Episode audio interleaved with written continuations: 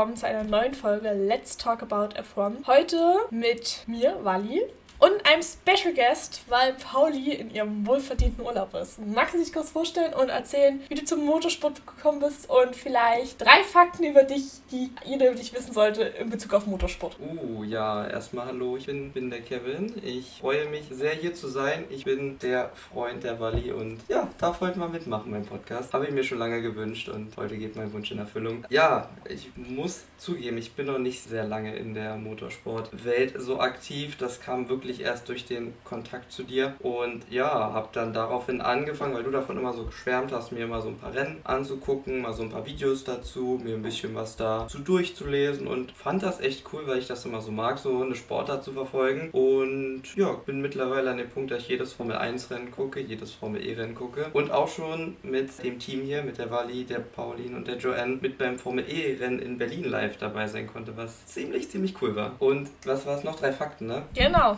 drei Fakten. Mein Lieblingsfahrer in der Formel 1 ist Esteban Ocon. Zählt dann, dass mein Lieblingsteam Alpine ist als neuen Fakt oder schon noch mit dazu? Das zählt schon mit dazu. Das zählt mit dazu, ja. Beim Formel E-Rennen in Berlin konnten wir, hatten wir die Möglichkeit, alle Formel E-Fahrer live zu treffen. Und an dem Sonntag habe ich Nick de Vries viel Glück gewünscht fürs Rennen. Und genau an diesem Tag hat er das Rennen gewonnen. Also ich will nur sagen, dass vielleicht ein Teil daran auch an mir lag.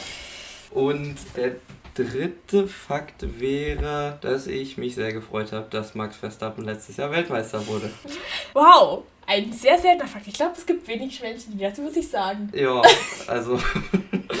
ja. ja. Aber es ist so. Ich kann es nicht leugnen. Ja, auf jeden Fall reden wir heute über den Grand Prix von den großen Preis von Belgien in Spa. Und vielleicht, um das vorne wegzunehmen, hat die FIA, bzw. Formel 1, jetzt äh, am Sonntag, kurz vor Rennstart, ich glaube schon, ja doch kurz vor Rennstart, verkündet, dass Spa verlängert wird und wir somit Spa noch mindestens ein Jahr zumindest im Kalender haben. Was sagst du denn dazu? Was hältst du von dieser Verlängerung? Ich finde das gut. Also ich habe ja, das war jetzt mein, eigentlich mein erstes Spa-Rennen, was ich mir wirklich angeguckt habe, bewusst. Und ich fand die Strecke gut, hat mir gefallen. Also von daher finde ich das super. Wie findest du das?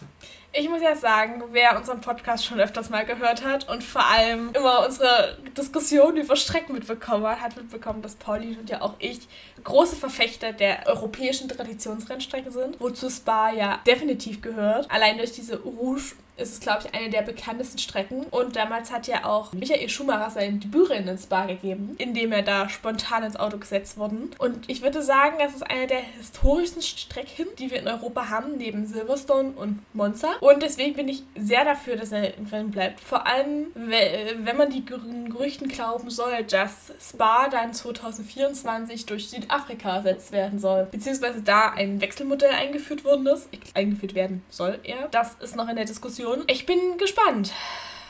Wie gesagt, ich bin ja großer Verfechter europäischer Strecken. Ich finde das auch schön. Ich finde, das hat echt so seinen Charme. Den gucke ich auch sehr gerne. Genau. Um das vielleicht gleich vorwegzunehmen, die Trainings waren eigentlich nicht wirklich spannend. Es war keine Überraschung dabei. Ja. Red, Red Bull war gut, aber das war ja immer eigentlich das, dieses Wochenende so. Ja, das hat sich wie ein roter Faden dadurch gezogen. Und dann kommen wir mal zum Qualifying, das deutlich spannender war, würde ich sagen. Und auch eigentlich für das Rennen, also ich glaube von den Top 10, die es im Qualifying gab, sind am Ende nur 50% unter den Top 10 gestartet. Ach ja, da war ja was.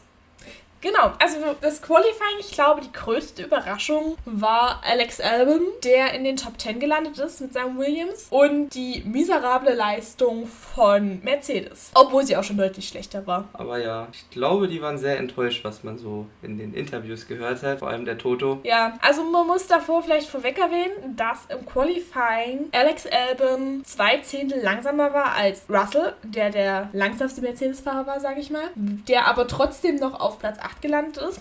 Und Alex Albon im Williams dahinter auf Platz 9 war nur zwei Zehntel langsamer, was übersetzt bedeutet, dass Mercedes Abstand zu Williams geringer war als der zu Red Bull was ich schon sehr erschreckend finde. Ja, war nicht so berauschend. Und das meinte ja dann auch Toto Wolf, als er im Interview vom Rennen gefragt worden ist. Was wurde er nochmal gefragt? Was ihn hoffen lässt, was ihm jetzt Mut macht oder so ähnlich war das. Genau, dann. ja, irgendwie so. Auf jeden Fall hat er darauf geantwortet mit, es gibt nichts. Ja, der hat mir schon richtig leid getan. Er war wirklich richtig verzweifelt so ein bisschen. Ja, und man muss sagen, wenn Toto Wolf den Sand den Kopf in den Sand steckt, den Sand in den Kopf steckt, wäre auch witzig. Aber ja, aber den Kopf in den Sand steckt, finde ich das schon sehr dramatisch. Und man muss sagen, Toto Wolf hat auch absolut keine Erklärung, warum das Auto denn so an Speed verloren hat. Genau.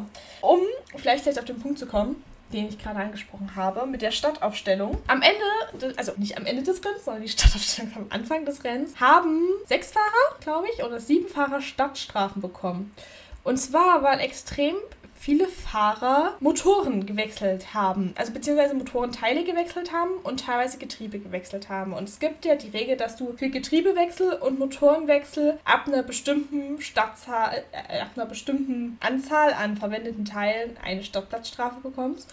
Und viele und vor allem Red Bull und Ferrari haben es halt jetzt ins Bar genommen, weil die Rennen, die jetzt noch kommen, sind einmal die Niederlanden, was ja das Heimrennen von Verstappen ist. Und es ja schon echt hart wäre, dort die Strafe zu nehmen für ihn. Und für Ferrari wäre es auf der anderen Seite auch doof, weil danach kommt Monza. Und ich glaube nicht, dass Ferrari bei seinem Heimrennen von hinten starten will. Das stimmt wohl. Obwohl man ja gesehen hat, in dem Rennen, Max Verstappen, Max Verstappen stört es ja auch nicht, wenn er von ganz hinten starten muss. Das stimmt. Man muss sagen, dieses Rennen hat sehr viele Überholmanöver geboten. Vielleicht noch kurz zu erwähnen, Bottas hat Strafen bekommen, Verstappen, Leclerc, Ocon, Norris, Guanyu und Schumacher und auch Yuki Tsunoda, der allerdings dann auch aus der Boxengasse starten musste. Und die haben halt alle Teile gewechselt.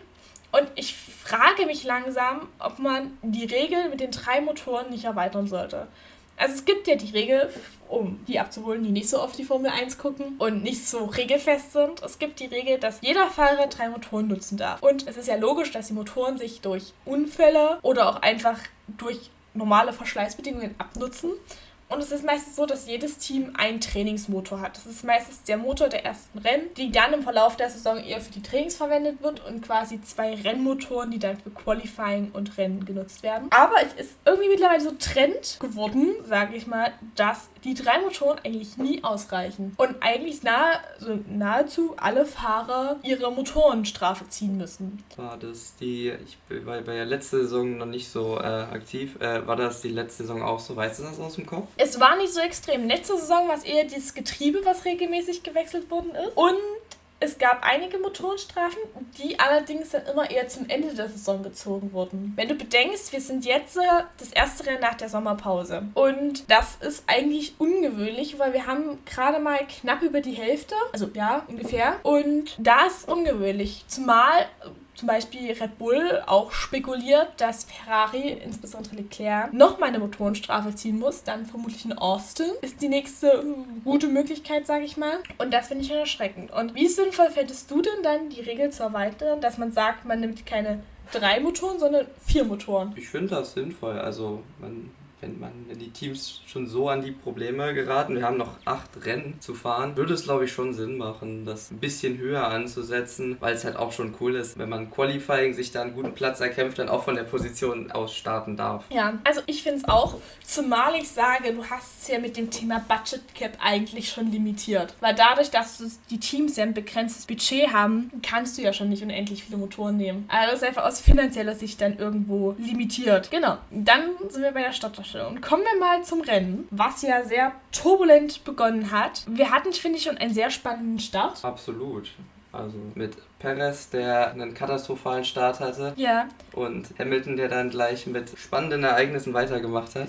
Genau. Also, um vielleicht bei Perez anzufangen. Perez ist auf Startplatz 2 gestartet und hatte eigentlich, er ist gut weggekommen im ersten Moment, hatte dann aber sehr schnell Wheelspin bekommen und wurde von dem hinter ihm fahrenden Fahrer überholt und sogar zeitweise, glaube ich, auf Platz 5 oder so zurückgereicht. Ja, das war ordentlich, wie, wie, er, wie er überholt wurde. Ja, und ist dann zurückgereicht worden, konnte sich aber schnell wieder vorkämpfen, dadurch, dass wir recht schnell zu unserer ersten gelben Flagge gekommen sind. Und vielleicht möchtest du erzählen, warum? Ja, das war auf jeden Fall sehr wild. Ich habe das im ersten Moment nur aus so einem Augenwinkel erkannt und es sah im ersten Moment so aus, als ob Hamilton über Alonso gefahren ist, was dann aber nicht der Fall war. Naja, also so falsch war es gar nicht. Er ist zumindest über sein linkes Vorderrad ja, das, das stimmt gefahren. Schon. Ja. Und ist abgehoben. Ist abgehoben. Ich heb ab. ja, auf jeden Fall ist er abgehoben und ins Kiespad geraten. Und we bei wem siehst du denn da die Schuld? Bei diesem, na gut, Unfall. Ich weiß nicht, kannst du so einen Fall nennen? Weil Alonso, um das vorwegzugreifen, ist dann nachher unbeschadet weitergefahren. Er ja. hat nichts ich finde es immer noch krass, dass diese Front, also diese Radabdeckung, die du mhm. vor dem Ding hast, gehalten hat und der Reifen. Ja, das war gut. Ich sage ja, die Alpine-Autos, ne? Die können es halt. ja, also ich glaube, Luis hat es ja auf sich schon genommen, eigentlich von sich aus die Schuld. Also hat ihm wenig Platz gelassen und. Ja, also man muss dazu sagen, Hamilton ist vorher von der Straße abgekommen, also von der Strecke abgekommen und ist wieder rübergezogen. Und er ist wirklich, man muss ja sagen, der Unterschied ist, die sitzen ja nicht in einem Auto, wo du sagst, lass mal irgendwo noch eine B-Säule oder so, dass du sagst, du, toter Winkel. Und kurzzeitig hat Luis wo auch mit einem toten Winkel argumentiert. Und ich sage, ey, Freundchen, ja, du fährst kein LKW. Du musst deinen Kopf nur nach rechts drehen, dann siehst du, dass der Alonso neben dir ist. Es ist ja nicht so, dass der Formel 1-Wagen so einen riesigen toten Winkel hat, weil eigentlich hast du ja nichts im Blickfeld. Ja, das stimmt schon. Aber es war ja gut, dass er die Schuld schon auf sich genommen hat. Das war schon reifes Verhalten und ja, ja. das will man machen. Ich muss auch sagen, ich weiß nicht, ob es bei Luis mittlerweile einfach nur eine Verzweiflung ist. Ich meine, er ist gerade auf dem besten Weg dahin, die erste Saison seit Jahren keinen Sieg einzufahren. Und wenn man bedenkt, dass es wirklich der Mercedes so katastrophal schlecht war, dieses Wochenende, ich glaube, es ist einfach nur eine Verzweiflung. Das stelle ich mir auch schon frustrierend vor, wenn du vorher wirklich, also schon der Beste warst und jetzt äh, keinen einzigen Sieg Sieg einfahren kannst, ist, das stelle ich mir schon frustrierend vor. Genau. Das war der erste Unfall, der in der ersten, also ja doch in der ersten Runde passiert ist. Und kurz danach sind wir schon zu unserem zweiten Crash gekommen. Ja, das ging Schlag auf Schlag. Ja, möchtest du auch den zweiten Crash erläutern? Ja, das war auf jeden Fall, das war doch der Latifi, der Go-Tifi, der ins Kies geraten ist und dadurch sich seitlich gestellt hat und dann, oder? Ja, es war wenn ich mich richtig erinnere, hatte Latifi und Ocon eine Berührung, mhm. wodurch Latifi vom Weg, also vom Weg, von der Strecke abgekommen ist und halt wieder zurück auf die Strecke gefahren ist. Ja, so ein bisschen zurückgebounced gefahren ist und dabei volle Kanne Bottas erwischt hat, der eigentlich nur ausweichen wollte. Wodurch Bottas volle Kanne im Kies gelandet ist. Natürlich komplett unverschuldet. Bottas hat sich in der Situation absolut richtig verhalten. Er ist ja im Ganzen ausgewichen und wurde halt trotzdem erwischt. Und auch hier konnten Ocon und Latifi wieder problemlos weiterfahren. Ich finde irgendwie ist es so ein roter Faden, der sich durch das komplette Rennen zieht, dass immer die Fahrer, die eigentlich nichts mit der Sache zu tun haben, beziehungsweise die, andersrum gesagt, die in dem Crash involviert sind, problemlos weiterfahren können. Das stimmt, das trifft immer ein und die anderen können gut weitermachen. Ja, ich muss sagen, Bottas tat mir in dem Moment auch unglaublich leid. Ja, war schon, war schon gemein. Ja, genau. Ja, das war aber, glaube ich, auch fast alles denn von dem wilden Start, von der wilden Anfangsphase oder danach hat sich alles so ein bisschen eingependelt, bis auf Max, der halt das Feld von hinten mhm. aufgeräumt hat. Ja, also ich muss sagen, es, es gar, äh, war ein sehr turbulenter Start. Lustigerweise, ich weiß gar nicht, ob du das mitbekommen hast, das habe ich auch nur im Nachhinein mitbekommen, hat Lewis Hamilton für den Crash mit Alonso keine Strafe bekommen. Ach so, also dass er, dass er nicht mehr weiterfahren konnte, dachten sie, ist schon Strafe genug für ihn. Nein, sie haben das begründet, es war ein Startunfall. Ach so, na denn, das also, kann man ja also, natürlich. Also, wobei ich da sitze und sage, das war doch bei bestem Willen nicht mehr der Start. Also nee, finde ich auch nicht. Ich weiß ja nicht ob man jetzt alles in der ersten Runde als Stadt-Stadt-Kollision äh, verkauft. Also finde ich schwierig. Ich fand auch, das war weit hinterm Start. Also es war ja schon eigentlich, man, es war ja schon die ganze Situation rund um Perez, die eigentlich schon zu Ende war und kurz danach ist es ja erst passiert. Ja, ich fand das auch absolut nicht nachvollziehbar, die Entscheidung des Stewards. Wobei ich, wenn wir an dem Punkt sind, spontan einschieben möchte. Es ist erstaunlich ruhig um die Steward-Entscheidungen geworden im Vergleich zur letzten Saison. Ich fandst du letzte Saison war da viel los, oder? also, für die, die auch letzte Saison nicht wirklich mitverfolgt haben, gefühlt wurde letztes Jahr jede Steward-Diskussion bis zum Erbrechen tot diskutiert. Ja. Ich glaube, es ist ganz gut, dass Michael Masi da raus ist, so leid mir das auch tut und so leid mir dieser Kerl auch tut. Ich glaube, es ist gut, dass da Leute reingekommen sind, die quasi nicht vorbelastet sind. Und ich finde es auch gut, dass es da so ein bisschen ruhig drum geworden ist, weil ich finde, am Ende letzter Saison hat das echt schwierige Züge angenommen. Ja, natürlich. Das legendäre Meme, No Mickey No oder Michael send you an E-Mail. Ja, wo ich sage, also das hat schon fast an Bestechung oder Bedrohung angegrenzt. Ja, ich weiß, ich weiß noch, dass du dann auch immer meintest, weil ich bin ja auch begeisterter Fußballfan, dass du das wahnsinnig cool findest, dass auch die Trainer und Manager äh, gelbe Karten bekommen und du findest, dass das auch die Teamchefs Ja. treffen können sollte. Definitiv. Also für das, was manche Teamchefs da abziehen, haben sie schon lange eine rote Karte verdient. Obwohl es auch immer schon lustig ist zu verfolgen, finde ich. Halt Ja. so ein bisschen Drama ist halt auch immer cool irgendwo. Ja. Wenn wir gerade bei Teamchefs sind, würde ich vielleicht nochmal einen ganz kurzen Backlash schlagen zum Qualifying und wieder fragen, Ferrari, was zum Henker war dein Gedankengang? Also, um es zu erklären, wie gesagt, Leclerc hatte ja die Strafe bekommen. Also es stand schon fest, dass es die Strafe gibt. Vielleicht zur Erklärung. In diesem Rennen war es so, dass dadurch, dass es so viele Fahrer gab, die eine Strafe bekommen haben und die hätten ja eigentlich alle am Ende des Feldes starten sollen. Jetzt ist es schwer, sechs Fahrer auf eine Startposition zu kriegen. Fände ich lustig. Gab es auch ein lustiges Bild von Haas, wo sie alle auf eine Startposition gefotoshoppt haben. Hätte ich sehr lustig gefunden, wäre, glaube ich, aber nach links und rechts ein bisschen eng geworden. Dadurch hat sich die Startaufstellung anhand der Plätze im Qualifying bestimmt. Das heißt, als Beispiel dadurch, dass Verstappen seine Pole Position eingefahren hat, lustigerweise, Fun Fact, der Kühler ist nur eine Runde gefahren im kompletten Q3. Der hat die schnellste Runde im Qualifying einfach in einer Runde gefahren. Das ist auch ein Flex. Und war, glaube ich, immer noch sechs Hundertstel, nee, sechs Zehntel schneller als Carlos Sainz und die Ferraris hinter sich. Aber, auf jeden Fall andere Sache. Auf jeden Fall dadurch, dass es so viele Fahrer gab, hat sich das danach bestimmt. Und unter diese Fahrer mit Strafe hat auch Charles Leclerc gezählt. Und anstatt zu sagen, der Kerl, den schicken wir mit abgenutzten Reifen raus, damit der Carlos Sainz Windschatten geben kann, der ja noch vorne mitfährt. Und dadurch Carlos Sainz eine schnellere Runde zu ermöglichen, haben sie den Kerl einfach auf niegelnagelneuen Reifen rausgeschickt. Und du denkst, Ferrari, was geht denn da ab? Und zudem kam dann irgendwann der Boxenfunk von Leclerc, der auch gefragt hat, ey Leute, warum schickt ihr mich auf neuen Reifen raus? Gefühlt hatte das Team schon wieder keinen Plan, was es tut. Das Strategie, Strategieteam von Ferrari ist diese Saison wirklich ein einziges Meme. Ich, ich sehe da so viele Memes so auf Social Media. Ja, und das ist auch die Frage. Ich glaube, Ferrari wird das so eine Teamumstrukturierung total gut tun. Ich meine, letztes Jahr stand Mattia Binotto schon extrem in der Kritik.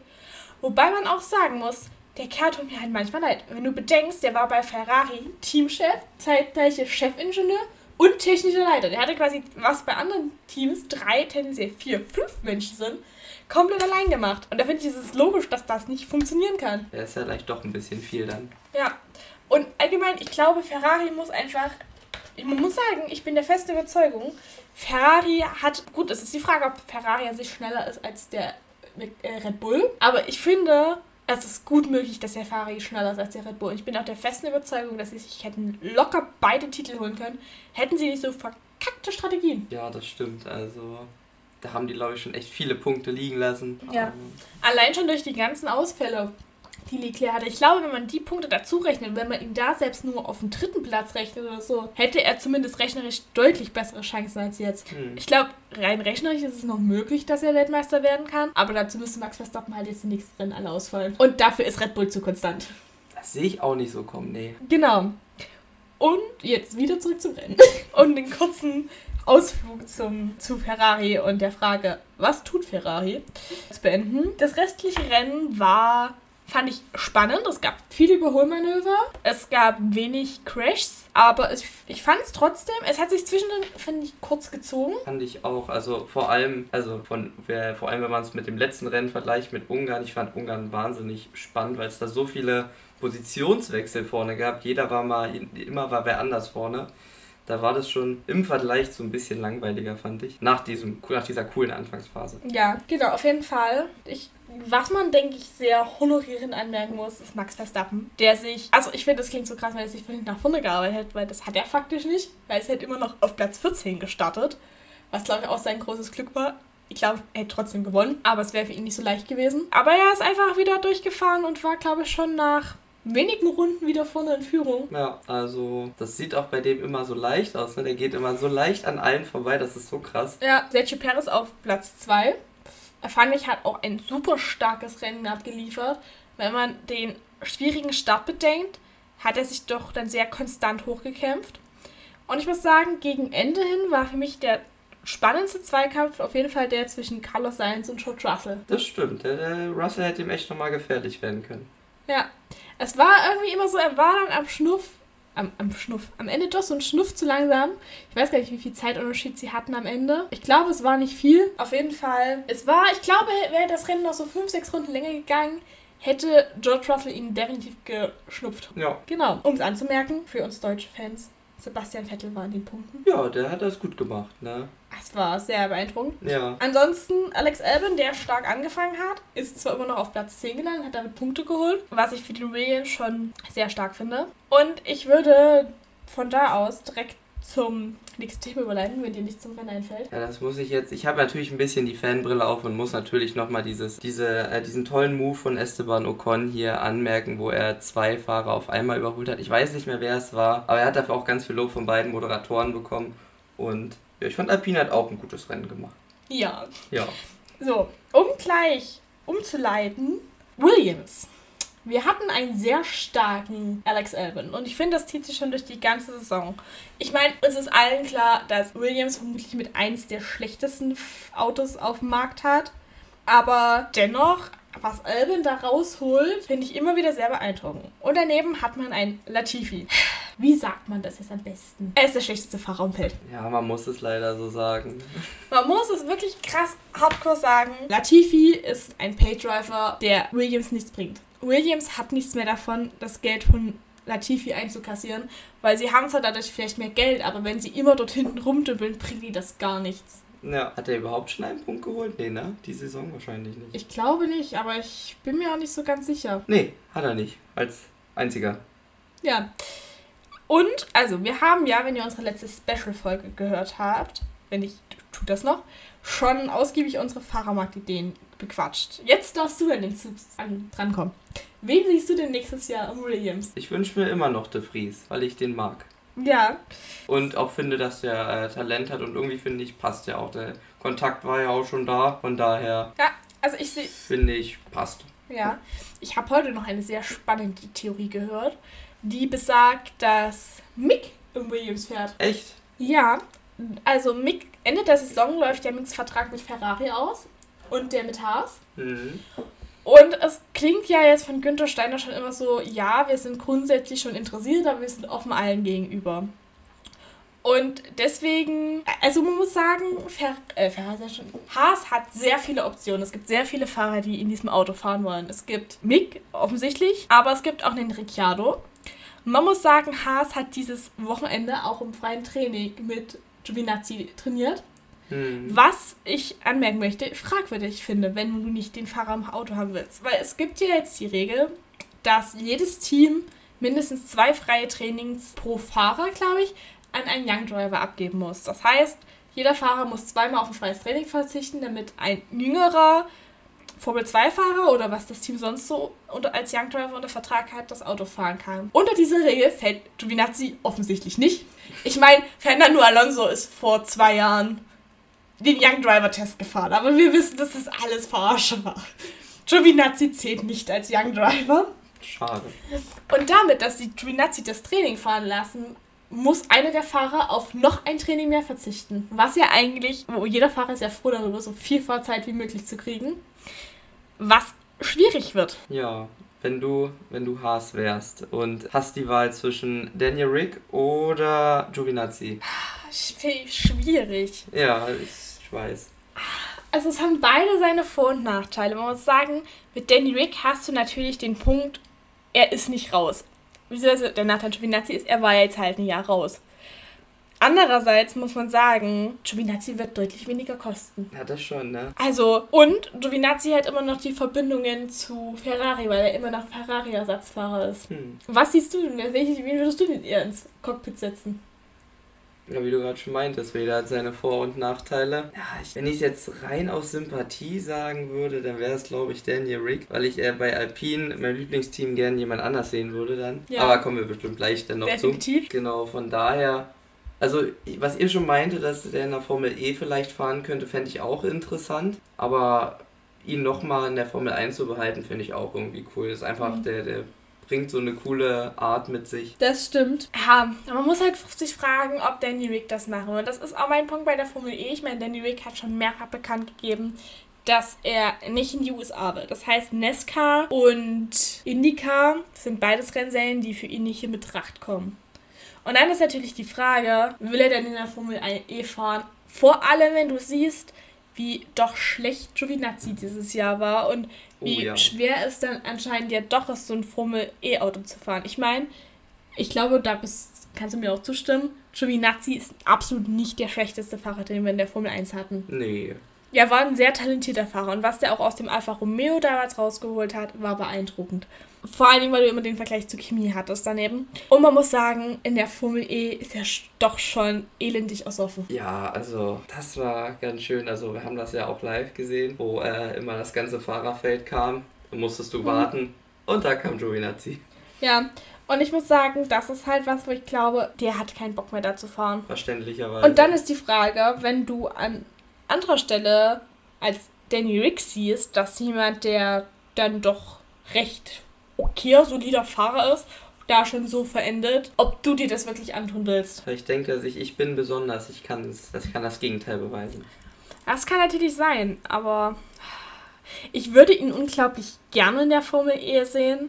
Ich weiß es aber nicht. Ich, ich finde das sehr schwierig. Ja. Aber, da du das gerade angesprochen hast, kommen wir doch direkt mal zu Alpine. Ich meine, Oscar Piastri ist eines der größten Themen, die wir, glaube ich, momentan so im F1-Umfeld haben. Und als kleine Vorab Info. Wir nehmen heute am Montag auf, nach dem Rennen, weil ich gedacht habe, also weil heute der, also das PS3 Gate, fangen wir an. Das PS3 Gate, für alle, die die letzte Folge nicht gehört haben, besteht ja darin, dass Oscar PS3 augenscheinlich einen gültigen Vertrag mit Alpine und einen gültigen Vertrag mit McLaren hat. Und da er ja schlecht für beide Teams gleichzeitig fahren kann, ist diese ganze Sache heute vor ein Schiedsgericht gegangen. Die FIA hat ein Schiedsgericht schon vor Jahren eingerichtet, als damals Mark Webber so ein ähnliches Ding hatte, wo er zwei gültige Verträge hatte. Oder so wurde sowas ähnliches eingerichtet. Also wurde ein Schiedsgericht eingerichtet mit drei Anwälten. Und diese drei Anwälte prüfen quasi die Verträge und legen dann fest, welches, welcher gültig ist. Beziehungsweise sagen sie, sind beide gültig und der darf gar nicht fahren. Oder man sagt, Alpine und McLaren einigen sich irgendwie. Auf jeden Fall hat dieses Schiedsgericht allerdings drei Tage Zeit, um seine Entscheidung bekannt zu geben. Und ich hatte die Hoffnung, wenn wir heute aufnehmen, ist sie schon da. Aber leider nicht. Das heißt, wir müssen uns noch bis zur nächsten Folge gedulden. Ist es denn erwartungsgemäß so, also weiß nicht, ob du dich an diese Weber-Geschichte erinnern kannst, dass sie sich denn auch die drei Tage Zeit lassen? Das weiß ich tatsächlich nicht, aber ich weiß, dass bei Weber damals für das Team entschieden worden ist, wo er quasi den alten Vertrag hatte, den ersten Vertrag. Und mit dem Team ist er sogar noch Weltmeister geworden danach. Crazy. Genau. Aber um da gleich mal anzusetzen, wilde Verschwörungstheorie. Mark Webber ist der Manager von Oscar Piastri. Und wirklich? Ja. ja. ist ja lustig. Und Mark Webber ist gut mit Alonso und auch gut mit Andy Seidel befreundet. Verschwörungstheorie. Mark Webber hat gegenüber Andy Seidel verlauten lassen, von wegen, ja, hier der PST möchte eigentlich gern zu euch und so. Und sie meinten dann, naja, gut, aber wir haben noch den Danny Rick, aber wenn ihr mir zusichern könnt, dass der Vertrag mit Alpine nicht gültig ist, dann wird der, schmeißen wir Danny Rick raus. Dann gibt es ja diese Stichtag in PS3s Vertrag. Der sagt, wenn ihr, wenn Alpine bis zum Stichtag X PS3 keinen Vertrag geben kann, ist darf er sich umschauen und bei einem anderen Team unterzeichnen. Laut Gerüchten ist dieser 30. Juli dieser Stichtag gewesen. Also dieser Sonntag, ich glaube, das war der 30. Juli. Der Sonntag vom letzten Rennen. Da Mark Webber auch gut mit Alonso befreundet ist, ist er vorher zu Alonso gegangen und meinte hier, hey, ich habe gehört, du möchtest aufhören und so und das Team wechseln. Und Alonso und Mark Webber hat Alonso darum gebeten, das noch hinauszuzögern und Alpine so lange Hoffnung zu machen, bis dieser Stichtag rum ist. Und dann zu kündigen. Dass Alpine sich quasi in dem Sicherheit wiegt, dass sie Alonso kriegen und dadurch den Vertragsverhandlungen mit Piastri quasi ein bisschen auf Eis stellen, um dadurch Piastri aus dem Alpine-Vertrag rauszukriegen. Ach du meine Güte. Das wäre eine richtig linke Nummer. Ja. Also, ich kann mir auch vorstellen, dass es so passiert ist. Ja. Boah, freche Nummer. Und man muss dazu sagen, noch ein Punkt, der dazu spricht, ich weiß nicht, ob es das ist, aber ich weiß auf jeden Fall, Webbers alter Manager ist auch der Manager von Alonso. Oha. Ist das krass? Ich muss sagen, der einzige, Eine Riesenverschwörung. der einzige Punkt, der für mich gegen diese Verschwörungstheorie spricht, ist, dass Vettel ja erst kurz vorher bekannt gegeben hat, dass er bei Aston Martin aussteigt. Also er hängt nicht mit, Vettel hängt nicht mit drin. Nee. Aber, uh, dann könntest du es ausweiten. Weil mein Punkt wäre, der gegen diese Verschwörungstheorie spricht. Vettel hat es ja erst kurz vorher bekannt gegeben. Das heißt, das Aston Martin Cockpit ist ja auch recht kurzfristig frei geworden. Und Sebastian Vettel meint ja auch, er hat die Entscheidung erst vor kurzem getroffen. Aber die Vertrags... Also, weißt du, was ich meine? Ja, das, das, ja, das widerspricht ihm dann natürlich. Ich weiß natürlich Aber- nicht, ob Alonso vielleicht auch schon mit anderen Teams Vertragsverhandlungen hatte. Ja, aber es klingt auf jeden Fall nachvollziehbar, finde ich. Ja. Also, um mal wieder in die Ecke der Verschwörungstheorien abzutauchen. Wir haben somit das Williams Cockpit abgehakt. Mhm. Wen siehst du denn eigentlich im Haas? Was? Den siehst du im Haas, weil Mick ist ja noch nicht verlängert. Achso, wie wir beide schon meinen, also ich, sowohl Daniel Rick als auch Giovinazzi halte ich für heiße Kandidaten. Ja, weil, wie du schon meintest, die Formel E ist jetzt nicht so interessant, wirkt jetzt nicht so interessant aufgrund jüngster Ereignisse mit Giovinazzi für Formel 1-Fahrer. Von daher hätte denn Daniel Rick ja auch gar keine große Wahl, wenn er weiter in einem schönen Motorsport bleiben möchte. Wie Formel 1 oder Formel E, sich denn ein Team zu suchen, was ihn überhaupt noch möchte. Von daher könnte ich mir das auch vorstellen. Daher, ja, also ich in, in, meinem, in meiner Theorie, wie ich mir das ausmale, dann da wird es Daniel Rick. Um nochmal einen vierten Fahrer ins Feld zu werfen, wir haben auch immer noch einen Robert Schwarzmann, der Ferrari Young Driver ist, der mit den Hufen schaut. Also ich finde, ich möchte mich auch noch irgendwie noch nicht festlegen. Ich wünsche mir natürlich, dass es Mick wird. Ich fände es auch unglaublich schade, wenn Mick gehen müsste, weil ich wüsste nicht, wo er sonst hin sollte. Ich schon. Naja, dann kommen wir mal zu deinem Alpine-Cockpit. Ich vermute nämlich, Ja. du siehst ihn da. Ja, ich, ich würde mich freuen, Mick bei Alpine begrüßen zu dürfen. Finde ich auch sehr spannend. Fände ich auch gut. Also, ich finde auch, es würde aus Ferrari-Sicht Sinn machen. Man kann ihn ja immer noch wieder, wenn seine Alpinzeit dann vorbei ist, zurückholen zu Ferrari. Aber einfach ihn nochmal mit einem besseren Auto fahren zu lassen, ihn nochmal Praxiserfahrungen sammeln zu lassen mit einem besseren Auto als einem Haas, der, was Alpine ja eigentlich normalerweise ist. Hm. Genau. Wie einfach in, äh, beim Fußball einen Spieler zu verleihen, dass der Spielpraxis erhält. Ja, ja, spannend. Also ich muss natürlich sagen, wenn ha also ich an sich würde ich ihn gerne sehen, aber irgendwas in mir sträubt sich. Irgendwas sagt, es ist unlogisch, dass Mick im Alpin sitzt. Ich finde, die Vorstellung passt in meinem Kopf nicht zusammen. Ja, das ist- das ist auf jeden Fall ein, ein unerwartetes Bild, aber irgendwie finde ich es cool. Ich, ich, ich würde mich freuen. Ja, um noch eine weitere Diskussion aufzumachen, wo man denn Mick noch sehen könnte. Kurzes Zwischenthema. Wir haben am, ich glaube auch am Sonntag bekannt gegeben bekommen, dass Audi in die Formel 1 einsteigt zu 2026. Weil wir haben ja letzte Woche das neue Motorenreglement für 2026 durchgesetzt bekommen und quasi genehmigt bekommen. Und im Zuge dessen hat Audi Bekanntgabe gemacht, dass sie in die Formel 1 einsteigen. Sie haben aber auch schon gesagt, ich glaube es war offiziell gesagt, dass sie nicht als eigenes Werksteam kommen, sondern als Motorenlieferant. Und ganz viele heiße Gerüchte sagen, dass sie mit Alfa Romeo einen Vertrag eingehen werden. Allerdings, also was für mich dafür spricht, ist, dass es auch viel Gemunkel gibt, dass Alfa Romeo den Namenssponsorvertrag kündigt mit Sauber. Man muss ja sagen, Alfa Romeo ist ja nicht als Werksteam, das heißt, Alfa Romeo stellt ja keine Teile her in dem Sinne und auch keinen Motor, sondern sie geben ja, bezahlen quasi nur dafür, dass ihr Arme auf dem Auto draufsteht. Und im Zuge dessen wird quasi sehr viel spekuliert, dass Audi dieses Team übernehmen wird. Und Audi hat gesagt, sie möchten einen deutschen Fahrer in ihrem Team haben. Da ist natürlich die Frage, ob das vielleicht auch schon vor 2026 gilt. Ja, würde sich ja Mick Schumacher auch anbieten.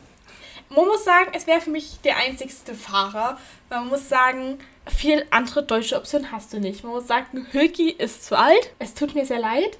Ich würde mich, also das ist für mich aber noch eine Option, wenn man sagt, dass Mick im jetzt Alfa Romeo fährt, dass Hülki dann vielleicht für ein, zwei Jahre nochmal im Alpin zurückkommt. Ja, also könnte man machen. Also ich als Alpine-Fanboy sehe aber doch mehr Potenzial bei Mick natürlich. Aber es ist ein Hülkenberg. Ja, können wir schon machen, aber würde ich jetzt auch nicht Nein sagen. Ja, Ja, es ist halt die Gibt es denn noch andere Gerüchte, abgesehen von Alfa Romeo, wo Audi eingreifen könnte? Nee, also momentan gibt es nur, also habe ich nur von dem Gerücht gehört. Das andere ist ja, was ja immer noch offen steht, ist ja Porsche, die ja auch zur Group gehört. Also Audi und Porsche gehören ja beide zur VW, zum VW-Konzern. Und es ist ja das, dass die meisten, also die arbeiten ja quasi im normalen Straßenbau, sage ich mal, zusammen. Das heißt, die, ich glaube, die, ja, die haben dieselben Teile teilweise. Und dahingehend ist es aber diesmal komplett anders, weil Audi entwickelt wirklich seinen komplett eigenen Motor, unabhängig von Porsche. Das heißt, du hast quasi konzernintern so ein Clash, Beef, Fight, Fight trifft eher. Und es steht ja immer noch die Verkündung offen, dass Porsche jetzt offiziell mit Red Bull zusammenarbeiten wird aus 2026. Was würdest du denn davon halten? Ja, also, um es mal ganz plump zu sagen, ich würde es gut finden. Natürlich Porsche als deutsches Unternehmen mit einem sympathischen Team wie Red Bull. Klingt natürlich erstmal sehr cool. Ja. Man muss auch sagen, mit Audi haben wir endlich wieder einen zweiten deutschen Hersteller, die ja auch schon bekannt gegeben haben, dass sie ihre Motoren in Deutschland entwickeln und produzieren werden. Das klingt doch gut. Vielleicht orientiere ich mich jobmäßig doch nochmal um. Ja? Wer weiß. Genau, damit haben wir, glaube ich, jetzt auch die Fahrermarkt-Diskussion, die aktuellen gut abgedeckt. Ja, ich denke auch. Eigentlich, wie findest, findest du es denn? Ich finde das eigentlich, muss ich noch sagen, ich finde das irgendwie mega spannend und irgendwie mega cool. Ich mag so eine Fahrerkarussell, so eine Fahrerwechsel. Finde ich irgendwie ziemlich spannend, das zu verfolgen. Ja, ich auch. Wobei ja immer noch die Diskussion ist, gehen wir wirklich mal davon aus, dass jetzt äh, bekannt gegeben wird, dass Oscar PSV beide Verträge gültig hat und er ein Jahr lang gar nicht fahren will. Wer fährt denn dann in McLaren? Ich mein, Sie holen Daniel Rick zurück. Oh, ich denke, das wäre aber auch, also ich glaube, das wäre imagemäßig ganz schwierig. Ich weiß auch nicht, ja. Ich weiß auch nicht, ob das für das Teamgefüge so gut hm, ist. Man holt Lewis Hamilton zurück. ich glaube, also entweder, was ich mir gut vorstellen kann, ist, dass sie vielleicht dann De Vries in den McLaren setzen. Das wäre eine Option. Oder man muss sagen, McLaren arbeitet ja auch mit sehr vielen Indycar-Fahrern zusammen. Dass sie von da jemanden holen. Ja. Obwohl ich glaube, dass so von 0 auf 100 sehr schwierig wird. Ja, Wenn du noch so schon. gar keine Formel 1 Erfahrung hast. Oder, Naja, Oder Nico Rosberg gibt sein Comeback. weiß ich nicht. Da hal- halte ich den Hülkenberg im McLaren schon viel wahrscheinlicher. Ja, ja, der ist so sehr beschäftigt mit Höhle der Löwen, der, der Nico Rosberg. Ja. Der muss kaufen. Genau, ich denke, damit haben wir das Thema Fahrmarkt sehr gut abgedeckt. Und du hast ja auch noch was vorbereitet, hast du mir gesagt. Ja, ich wollte auch noch mal was äh, machen und zwar aus ein, ein sehr beliebtes Format aus einem sehr beliebten anderen Podcast. Wollte ich auch mal hiermit aufführen. Und zwar habe ich fünf schnelle Fragen an dich vorbereitet. in der Motorsport Formel 1 Edition. Bitte verklagt uns nicht wegen Copyright-Recht. Das wäre traumhaft. Ja, ich würde erstmal direkt mit der ersten Frage anfangen. Also, es ist eine Was wäre wenn Frage. Du Hm. musst dir vorstellen, du hast die Möglichkeit, ein Formel 1 Rennen live zu sehen. Egal wo, äh, egal welche Strecke, die wird halt preislich alles, äh, wird ja alles bezahlt. Welche Strecke würdest du nehmen? Ah, Ich finde das eine schwer, sehr schwierige Frage. Ich finde, man kann das Ganze aus zwei Gesichtspunkten sehen. Einerseits Monaco, weil das ist die teuerste Rennstrecke. Hm. Aber ich glaube, ich wäre dann doch eher so bei so einem Rennen in Monza oder Mugello, so mitten im Ferrari-Block. Wäre geil. Ja, das klingt doch gut. Wo wärst glaub- du denn? Ja, bei mir wäre es auch schon so eine, so eine historische Strecke auf jeden Fall. Und was ich, oder was nämlich auch wäre cool wäre Sandford. Ich habe da ja die Videos gesehen, da soll ja eine richtig, richtig gute Stimmung sein bei den Max Verstappen-Fans. Da stelle ich mir auch wie eine richtig, richtig gute Party vor da. Das, das stimmt, hat auch was. Ja, ein- meine zweite Frage ist, du hast ja in der letzten Folge gesagt, du glaubst an ein Podium, das kein Ferrari, kein Mercedes und kein Red Bull-Fahrer hat. Ja. Jetzt will ich nochmal ganz präzise fragen. Was glaubst du denn? Wer könnte denn, abgesehen von den äh, Fahrern von Ferrari, Mercedes oder Red Bull, ein Rennen gewinnen diese Saison noch? Ein Rennen gewinnen. Ja. Also ich sehe da Lando Norris in einer guten Position, obwohl der McLaren zurzeit auch schwach ist. Ich sehe da einen Ocon oder Alonso, also ich sehe beide Alpinfahrer da in der Lage. Und ich würde mir natürlich einen Vettel wünschen. Ah ja, das wäre schön. Ja. Oder Alex Albon äh, kann diese Oh, Leistung wiederholen. Das wäre krass. Das wäre richtig krass. Latifi gewinnt ein Rennen. Oh, das, dann hole ich mir ein T-Shirt von ihm. Ja, das ist Ja. bestimmt billig im Ausverkauf. Ja. Ich würde es Jos Capito wirklich gönnen. Der ist ja, der ist so putzig. Ja, du hast mir das aber nicht geglaubt. Ne, ich ich habe halt nie ein Interview von dem gesehen und ich finde, Jos Capito klingt irgendwie wie so ein, so ein also wie so ein strenger, finde ich. Klingt, der Name klingt irgendwie streng. Und dann habe ich das Interview von dem gesehen und er so, ja, danke, dass alle für uns die Daumen gedrückt haben und äh, ja, bitte wieder Daumen für uns drücken. War richtig süß. Ja. Ja, meine dritte Frage. Was war denn für dich der beste Moment in der bisherigen Saison? Ich glaube, da muss ich wieder ein bisschen mein Fanherz spielen lassen. Es war, als George Russell das erste Mal aus eigener Kraft Punkte geholt hat. Ich meine, ja, er äh, erstmal aus eigener Kraft aufs Podium gefahren. Ich meine, ja, er stand in Spa letztes Jahr auf dem Podium. Durch eine saugute Qualifying-Leistung. Aber ich ist ja trotzdem noch was anderes, sich dann auch im Rennen da oben zu halten und hochzuarbeiten. Ich glaube, das war mein Fanherzmoment. Ja, kann ich nachvollziehen. Ich glaube, bei mir war es der erste Sieg von Carlos Sainz, weil ich Carlos Sainz auch mega sympathisch finde. Ja, und die Punkte von Mick waren natürlich auch sehr besonders. Ja, das stimmt. Und das ganze Ungarn-Rennen fand ich so, so, cool irgendwie. Sehr spannend. Die vierte und vorletzte Frage ist wieder eine Frage, so eine Was wäre wenn Frage. Und zwar musst du noch irgendeinen Fahrer aus dem aktuellen, aus den aktuellen Teams ersetzen. Aber halt nicht Danny Rick, was schon feststeht, und Latifi auch nicht, was halt klar wie Kloßbrühe ist. Du musst aber irgendeinen, den du ersetzen musst. Haha, das ist eine schwere Frage. Also du musst aber auch nicht so darauf achten, wie äh, mein Papa gibt Geld, deswegen darf ich fahren oder ich bin wichtig, weil ich ein Land repräsentiere oder so. Einfach nur vom Talent her. Ich glaube, es wäre Lance Stroll. Bei mir auch, deswegen habe ich das mit dem Papa nochmal extra angesprochen. Ich habe, ich habe zwischen Guan Yusu und Lance Stroll hin und her geschlagen, aber Guan Yusu ist halt unauffällig, aber er fährt trotzdem irgendwie konstant im Mittelfeld. Hm. Ja, ich glaube, es wäre. Und er hat nochmal Werbung für Halo gemacht. Ja. Das ist definitiv. Ich glaube, es wäre Stroll. Und dafür würde ich Hülki ins Auto setzen. Ah, Hülki, Alonso, nächste Kombi. Uh, wild. Ja, und die letzte Frage, natürlich noch eine Was wäre wenn Frage. Du darfst Teamchef spielen und darfst dir zwei Fahrer aus dem aktuellen Teams in dein Team holen. Du hast egal welche Fahrer dir nehmen. Du musst halt darauf achten, dass die Teamchemie stimmt. Also es wäre definitiv Max Verstappen. Ich findest du den so gut? Ja. ich glaube, es wäre Max Verstappen. Und dann glaube ich Carlos Sainz. Oh ja, das stelle ich mir cool vor. Weil ich glaube, Carlos Sainz ist so einer, der kann auch gut zurückstecken. Und ich glaube, Carlos Sainz ist auch noch so ein Schnuff besser als Perez. Ja. Heikle These. Aber ich glaube, die würden auch von der Teamchemie her super zusammenpassen. Ja, kann ich mir auch vorstellen. Und jetzt wir erweitern das nochmal. Du bist nicht Teamchef, sondern musst dir noch einen Teamchef deiner Wahl. Hier ist Kapitän. Ja? Ja. Weil du, weil, also du, also weil du ihn am freundlichsten hältst, auch am kompetentesten. Man muss sagen, das, was er aus Williams letztes Mal rausgeholt hat, war schon echt beeindruckend. Das war halt auch einfach Latifi mit seinem Talent, der hat auch viel rausgeholt. Definitiv. Also muss man, kann, man kann nicht aus hier die Ohrlorbeeren lernen. ja, und was würdest du denn machen? Ich darf mir auch zwei Fahrer aussuchen. Ja. Und einen Teamchef. Und einen Teamchef. Günther Steiner, bin ein großer Fan. Und als Fahrer, was schon guter, ich will jetzt eigentlich andere nehmen als du. Dann gehe ich auf jeden Fall mit Charles Leclerc. Der ist auch schon gut, kann man nichts anderes sagen. Und ich glaube fast Checo, weil ich, ich, ich finde ich find Checo gut. Und auch Checo ist, glaube ich, auch so. Ich finde es gut, dass der sich wirklich als Nummer 2 identifiziert und da auch nicht irgendwie hm. rummuckt, sondern wirklich supportet. Ja, spannend. Also wir haben einfach nur Ferrari ja. und äh, Red Bull, aber was will man auch machen? Ja, ja. Ihr könnt euch uns ja mal auf Instagram auf Let's Talk About F1 und Podcast schreiben, wie ihr euer Team gestalten würdet. Und dann hast du noch was? Eigentlich nicht. Genau. Dann hört ihr uns nächste Woche, wenn wir über Stanford reden. Wieder in derselben Besetzung, weil Pauline ist immer noch in ihrem wohlverdienten Urlaub. Genau. Und dann wünschen wir uns ein, euch einen schönen Vormittag, Mittag, Abend, Feierabend, Weg auf Arbeit. Genau. Und ich habe natürlich wieder ein Zitat zum Ende der Folge. Und zwar von Alonso, um mal Alonsos qualifizierte Meinung über Lewis Hamilton zu äußern. Yeah, what an idiot. Closing the door from the outside. I mean, we had a mega start, but this guy only knows how to drive and start in first.